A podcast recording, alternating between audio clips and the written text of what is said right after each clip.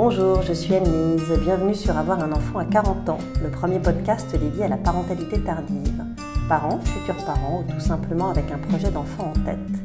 Vous y trouverez des conseils d'experts et des témoignages de parents quadras ou presque. Les femmes sont de plus en plus nombreuses à enfanter tardivement. En France, en 2015, 5% des bébés avaient une maman quadra. Le nombre de grossesses dites tardives s'est multiplié par 3 depuis 1994. Mais au fait, c'est quoi une grossesse tardive en 2019 Comment se définit-elle? Est-elle vraiment plus risquée qu'une grossesse classique? Comment est-elle vécue par les mamans quadras? Aujourd'hui, je reçois Charles Bramy, chirurgien gynécologue, spécialiste de la médecine de la reproduction à l'hôpital américain, pour faire le point sur ce phénomène croissant. Bonjour Charles. Bonjour Anne-Lise. Merci de nous accorder un peu de temps ce matin. Charles, à partir de quel âge parle-t-on de grossesse tardive aujourd'hui? Et est-ce qu'une grossesse tardive est forcément synonyme de grossesse à risque? En fait, il n'y a pas de définition euh, précise de la grossesse tardive. Vous ne trouverez pas dans les articles médicaux ou dans les bibliographies un âge à partir duquel on, parle de grossesse tardive. Néanmoins, sur le plan médical, on peut estimer qu'à partir de 39 ou 40 ans, il y a des précautions médicales à prendre et pour la mère et pour le bébé. Pourquoi ces précautions? Premièrement parce qu'il euh, faut revenir d'abord sur la grossesse elle-même, le souhait de grossesse, et il est vrai que la, la, grossesse va bien se passer si l'embryon est, je dirais entre guillemets, de bonne qualité. Mhm. Et en fait, si l'embryon est de bonne qualité, c'est parce que l'ovocyte maternel est de bonne qualité. Je ne dis pas que le spermatozoïde du futur père ne sert à rien, mais c'est vrai que la qualité de la grossesse et même le pourcentage de chance de la grossesse dépend globalement et très schématiquement de la qualité ovocytaire. Or, malheureusement, dans l'espèce humaine, cette qualité euh, décroît chez, euh, chez la femme, ce qui est un peu moins le cas des gamètes chez l'homme. Exactement. Euh, il décroît et cette diminution de qualité dans les conceptions spontanées entraîne déjà un pourcentage de grossesse spontanée moins important, à partir de 38, 39, 40 ans, et du fait d'une moindre qualité, euh, des taux, des risques de fausses couches plus importants, mhm. ça de façon notable à partir de, 40 ans, et des risques d'anomalies chromosomiques ou morphologiques plus importants euh, lorsque les grossesses arrivent vers l'âge de, 40 ans. D'ailleurs, il y a de très nombreuses années, donc je ne vous dirai pas quand ça va vieillir, euh, les décisions, il n'y avait pas encore l'échographie euh, très, très développée, il n'y avait pas encore le diagnostic prénatal dont on, va, on parlera un peu plus mm. tard. les, discussions de la myosynthèse, qui est le prélèvement de liquide amniotique au niveau de, de l'utérus, c'était vers 40 ans on posait cette indication à 40 ans. bon, c'est une mhm. parenthèse pour, pour, pour, un historique. Après, si la grossesse euh, évolue bien, est-ce qu'une grossesse à 40 ans est une grossesse à, haut risque? Non. Il y a, c'est vrai, euh, une, augmentation de toutes les pathologies que l'on peut voir chez une dame de 25 ans, qui mhm. peuvent arriver à 25-30 ans. J'entends par là euh, diabète gestationnel, hypotrophie du bébé, menace d'accouchement prématuré, hypertension artérielle, toutes ces complications tournent autour de 4-5% avant 30 ans ou autour de 30 ans, elles sont multipliées par deux, globalement. Euh, après, les, les risques d'anomalies euh, chromosomiques et morphologiques, je mettrai peut-être la barre à 39-40 ans, incite à faire des examens qui sont maintenant préconisés, ne sont pas obligatoires, mais préconisés en routine, qui sont les diagnostics euh, prénataux du premier trimestre de grossesse. Ces examens comportent un examen d'échographie par un spécialiste de l'échographie embryonnaire, une prise de sang qui mesure certaines protéines venant du, du placenta. On prend en compte l'âge, on prend en compte le poids et un diagnostic d'évaluation de risque est donné. D'accord. En fonction de ce diagnostic, d'autres examens pourraient éventuellement être réalisés, notamment le diagnostic prénatal non invasif. D'accord. Alors justement, ce diagnostic prénatal non invasif, il est relativement récent et il permet d'éviter la myosynthèse ou il permet d'éviter de faire précocement la, myosynthèse Oui, c'est une révolution. C'est une révolution. Euh, il y avait à l'hôpital américain un biologiste extraordinaire, c'est Jean-Marc Costa, que je, cite, euh, qui est euh, un des chercheurs qui a été le plus en avance. bon, malheureusement, ces recherches n'ont pas été matérialisées immédiatement en France, donc les biologistes américains sont emparés, j'allais dire, du bébé, et l'ont commercialisé avant la France. Bon, enfin bref, c'est un aparté. Ceci étant, ce diagnostic est exceptionnel parce qu'il a révolutionné pour l'instant le diagnostic prénatal.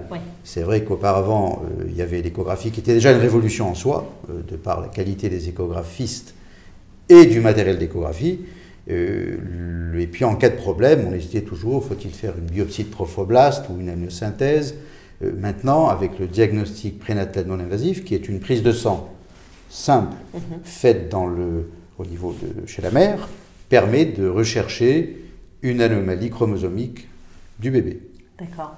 Et parce qu'il euh, y avait quand même des risques liés à la myosynthèse, notamment le risque de fausse couche. Oui, alors, il y avait un, il y a, euh, y a un risque de fausse couche euh, connu avec l'hémosynthèse,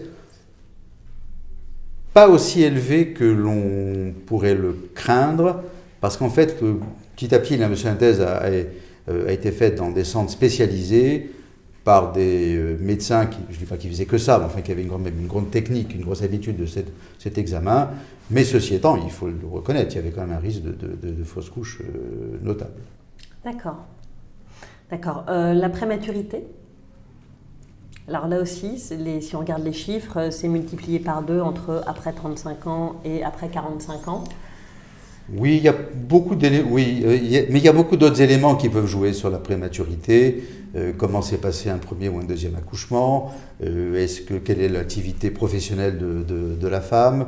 Il y a beaucoup d'éléments peut-être qui rentrent plus en compte que, que l'âge en soi.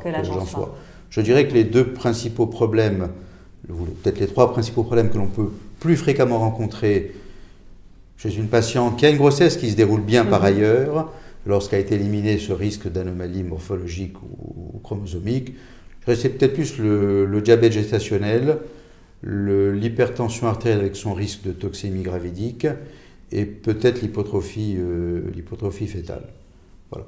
Euh, L'hypotrophie fétale C'est le, les, les, bébés de petits bois.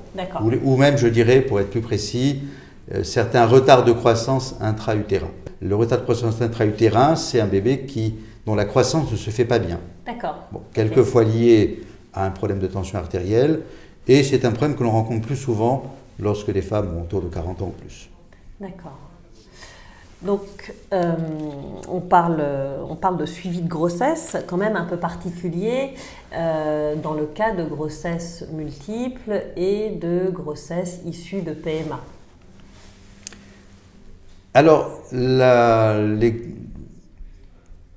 les, PMA, donc l'assistance médicale à la procréation, ont été responsables, jusqu'à il y a encore une bonne quinzaine d'années, peut-être même plus, de grossesses multiples. Pourquoi? Parce que, bon, euh, statistiquement, les médecins, et j'en faisais partie, pour être franc, on dit, bon, ben, pour augmenter les chances de, grossesse euh, unique, on va transférer, après fécondation in vitro, plus d'embryons qu'il ne faudrait.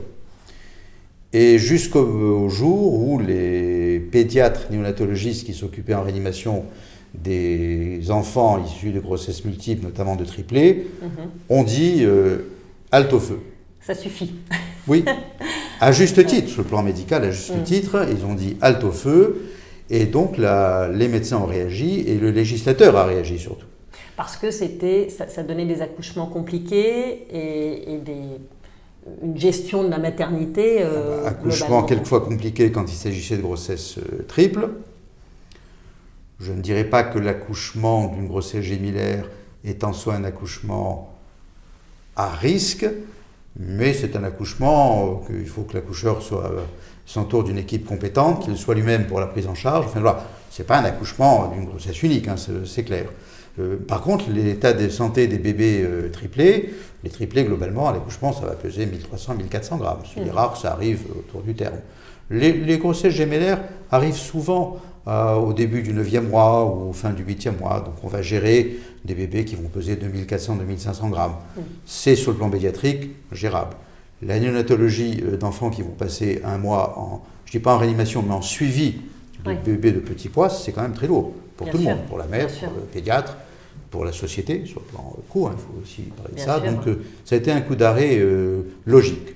Ce coup d'arrêt s'est traduit par une mesure législative euh, qui, dans, la, dans la, loi de bioéthique, a insisté sur le fait que le, légalement, nous ne pouvons pas transférer plus de deux embryons après une fécondation in vitro. Sauf, parce que le législateur, dans sa grande sagesse, met toujours un petit sauf, a dit sauf dans certains cas particuliers, avec une indication médicale particulière. je ne vais pas revenir là-dessus, mmh, parce qu'il y a mmh, plusieurs indications. Donc il peut arriver quand même que, après accord du couple et pour des raisons médicales, on transfère plus de, plus de deux embryons. Mais je crois dans les chiffres, dans les chiffres que j'ai pris connaissance, le transfert moyen en France en fécondation in vitro, euh, c'est 1,8. Donc ça a nettement baissé. Donc d'ailleurs, les, grossesses triples euh, dans le, dans le service à l'hôpital américain, on n'en a pas eu depuis euh, plusieurs années. Les grossesses gémellaires, on peut en avoir. Euh, et donc là, il y a eu quand même le fait de dire, voilà, on a, compris le message, il faut, faut arrêter. Bien sûr. Ces grossesses gémellaires méritent quand même un suivi particulier.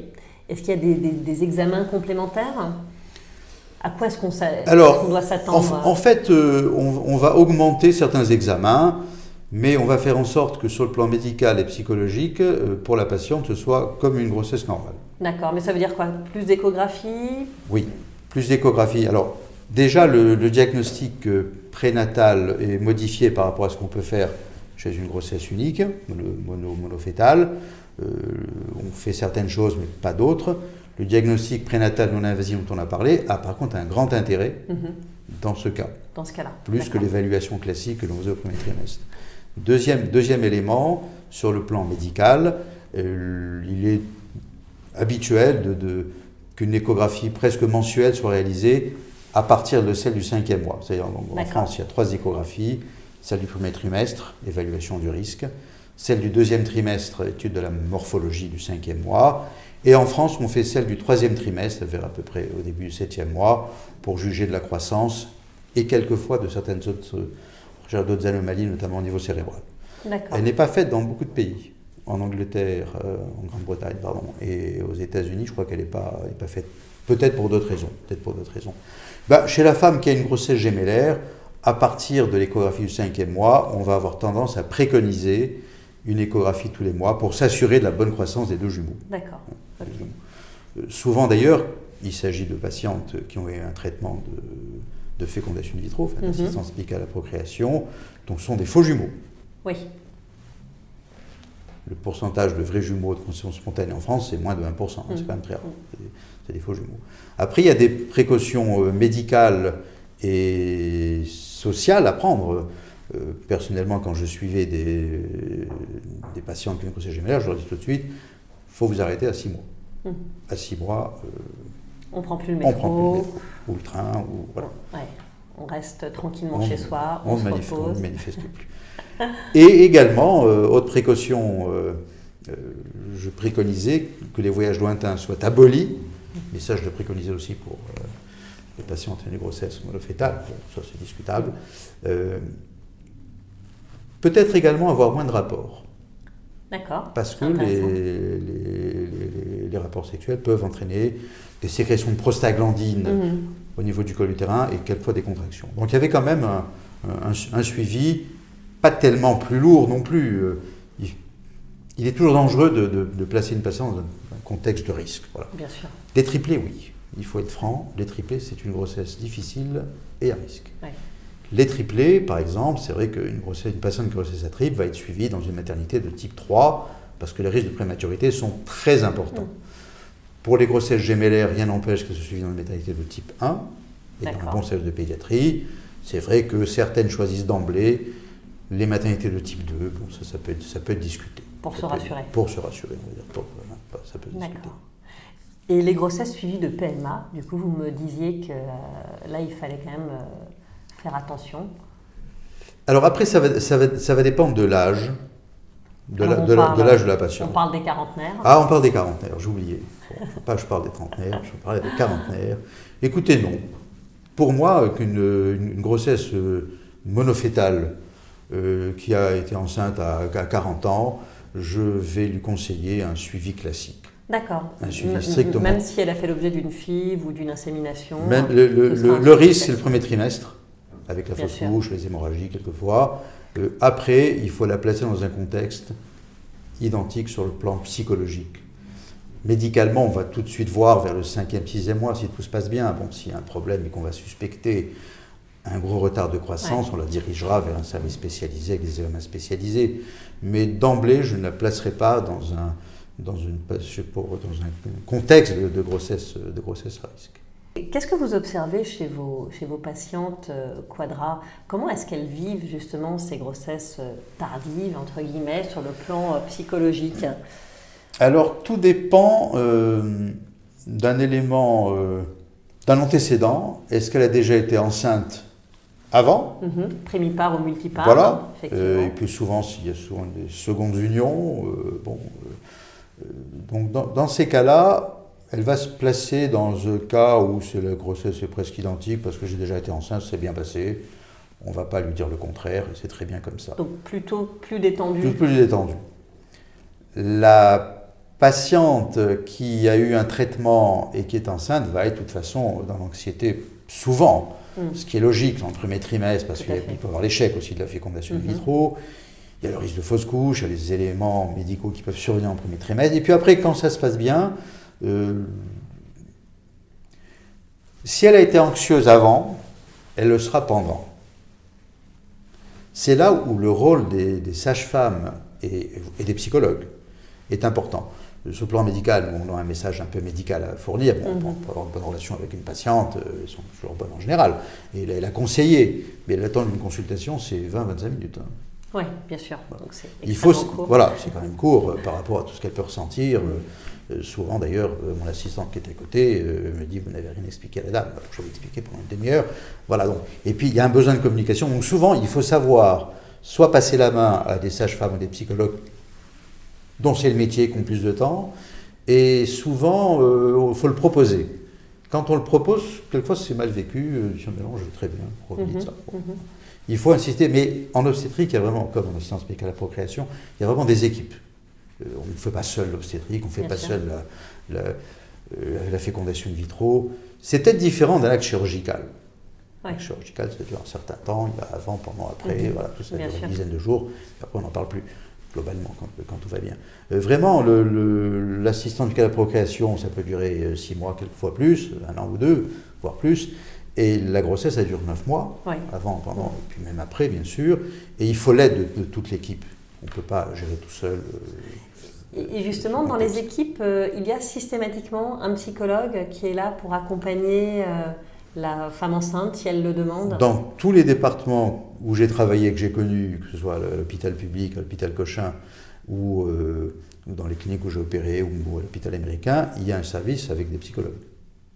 D'accord. Ou des sages-femmes qui se chargent, qui se chargent de ça. En tout cas, il y a, il y a une fonction, que ce soit une sage-femme ou un psychologue, ça n'a pas tellement d'importance, enfin, il, y a, il y a- il y a une fonction qui fait qu'en cas de besoin, on puisse s'adresser à, à ces personnes pour une prise en charge complémentaire. D'accord. Donc n'importe quelle femme enceinte autour de 40 ans qui s'inquiète pour quoi que ce soit peut faire la demande. Absolument. D'accord. De voir un psychologue, euh, d'être suivi euh, comme ça tout au cours de la grossesse. euh, ça fait partie du. C'est jamais obligatoire, mais dans, dans certains pays anglo-saxons, pour la grossesse, je ne sais pas, mais pour l'assistance médicale à la procréation, tout couple va avoir un psychologue avant de commencer. Ouais. Oui, bien sûr. Ce qui n'est pas illogique. Non, tout à fait, logique. tout à fait, parce que le parcours peut être, Oui, oui, oui, ça, peut ça être peut plus être. long que euh, prévu. voilà. hein.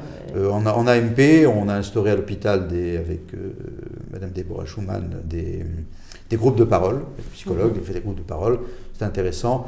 Je ne sais pas si ça s'est beaucoup fait en maternité, peut-être, et en tout cas ça devrait se faire. Ça devrait se faire, Parce vrai. que finalement, les cours de préparation, les cours, oui, préparation à l'accouchement, ce serait toujours bien qu'il y ait une dame qui est déjà accouchée, Mhm. ou une césarienne, ou un accouchement naturel, qui vienne parler de son expérience. Ça devrait se faire. Bien sûr. Alors justement, on parle des, césariennes, on ne l'a pas évoqué euh, en, début de l'interview, mais est-ce que les césariennes sont aussi plus fréquentes euh, Ou est-ce que là encore, il y a d'autres facteurs, il y a tout un tas d'autres facteurs extérieurs qui vont, euh, qui vont jouer et qui, voilà, qui, qui, vont faire que bah, finalement, on peut aussi bien faire des césariennes à 30 ans qu'à 45 ans Oui. J'étais très heureux que vous n'évoquiez pas le problème de la césarienne, mais enfin, puisque, vous l'avez évoqué. Euh, la, césarienne, c'est un petit peu compliqué. Le taux de césarienne en France a, augmenté de façon presque logique. Je me souviens, quand j'étais interne puis chef de clinique, un de mes grands patrons, euh, c'était Claude Sureau, qui était un des pontes de l'obstétrique euh, dans les 70, 80, 90, il y avait dans l'amphithéâtre une, une, affiche où c'était marqué de, de, Pajot, qui était un obstétricien du 19e siècle, je crois, au début du 20e siècle. En obstétrique, mieux vaut éviter que réussir. Bon, ça ne veut pas dire qu'il faut rien faire jamais dans la vie, c'est pas ça. Bien sûr. Mais ça veut dire que, vous savez, le, le forceps a mauvaise réputation. Ah oui, absolument, il terrorise. Très mauvaise, il terrorise tout le monde. Oui. Ce qui est une erreur. Le forceps était terrorisant dans les années 50 et 60 parce que la césarienne était compliquée. C'était compliqué sur le plan anesthésique, c'était compliqué sur le plan chirurgical, enfin compliqué sur le plan chirurgical. C'était pas techniquement compliqué, mais ça avait des suites qui, qui, n'ont plus le diète maintenant, qui ont, disparu. Donc les accoucheurs avaient tendance, dans certains cas, ils n'avaient pas le choix, il n'y avait pas d'anesthésie sur place, à faire des forceps dans des conditions délicates. Mais c'est fini, moi, quand j'ai commencé mon internat dans les années 77, euh, 78. Euh, on faisait des forceps, on nous avons fait des forceps dans certaines conditions, et c'était sécurisant. C'était sécurisant. Après, la césarienne a été faite sous péridurale, énorme, énorme avantage, énorme avancée euh, médicale. Et puis, l'esprit a changé, l'esprit des couples a changé. Nous, sans parler du grand passé, nos mères et grand-mères, pour avoir six enfants, en faisaient faisait 8. Oui, bien sûr. Avant, hein, très avant. Euh, mais maintenant, on, veut du 100%. On veut plus de fautes, mm. on veut plus d'erreurs, on veut plus de points d'interrogation. Donc c'est vrai que dans certaines conditions, euh, l'accoucheur va dire bon, j'ai un doute, je vais faire une césarienne. D'où l'augmentation des pourcentages de césarienne. Dans, euh, je ne suis pas expert auprès des tribunaux, mais j'ai quelquefois été, entre guillemets, sapiteur, ça donner un conseil, soit une assurance, soit un couple, soit une mm-hmm. femme.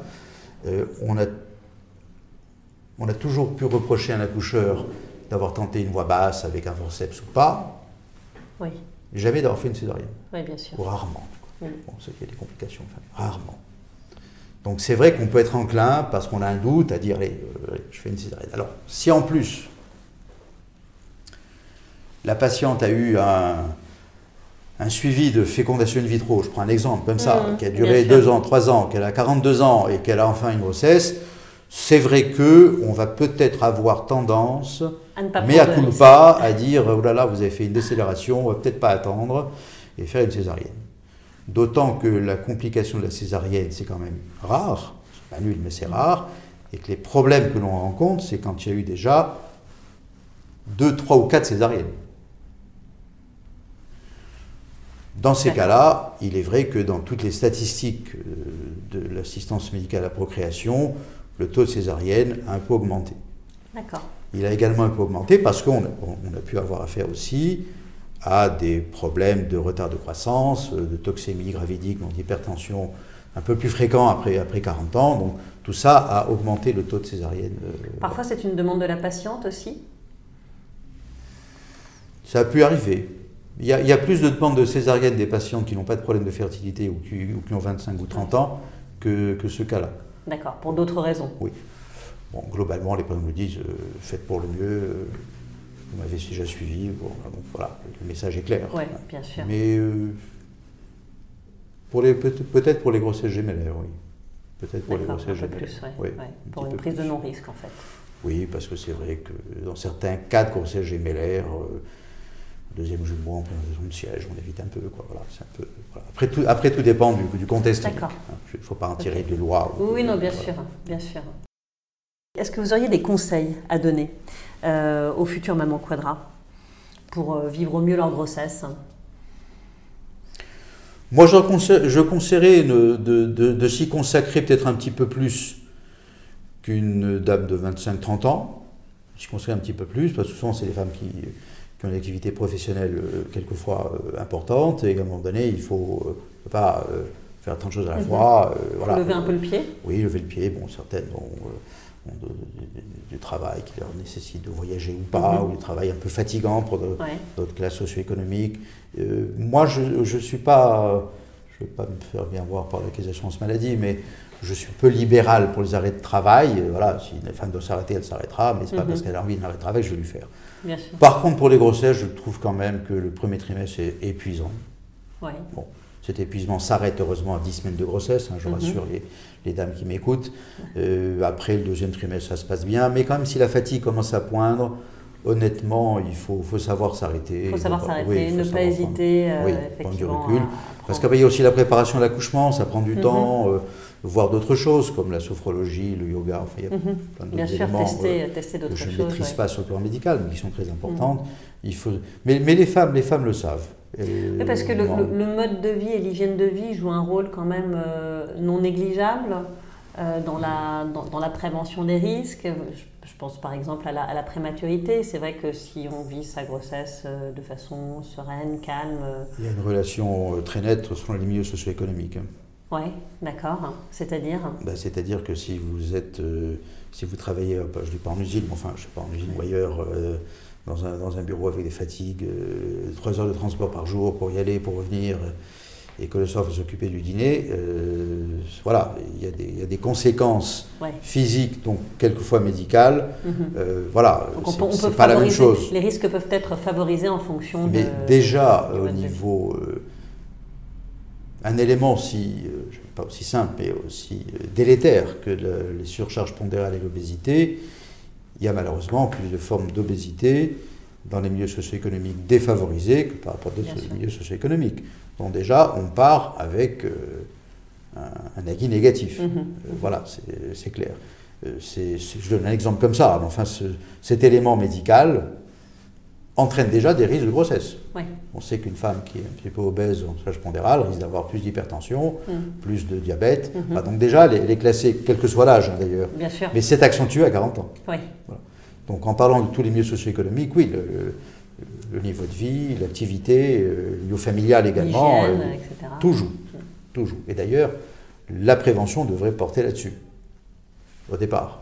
Bon, après, si ça vient avec on gère, on gère, hein, mais euh, la prévention devrait porter là-dessus. Bien sûr. Ok.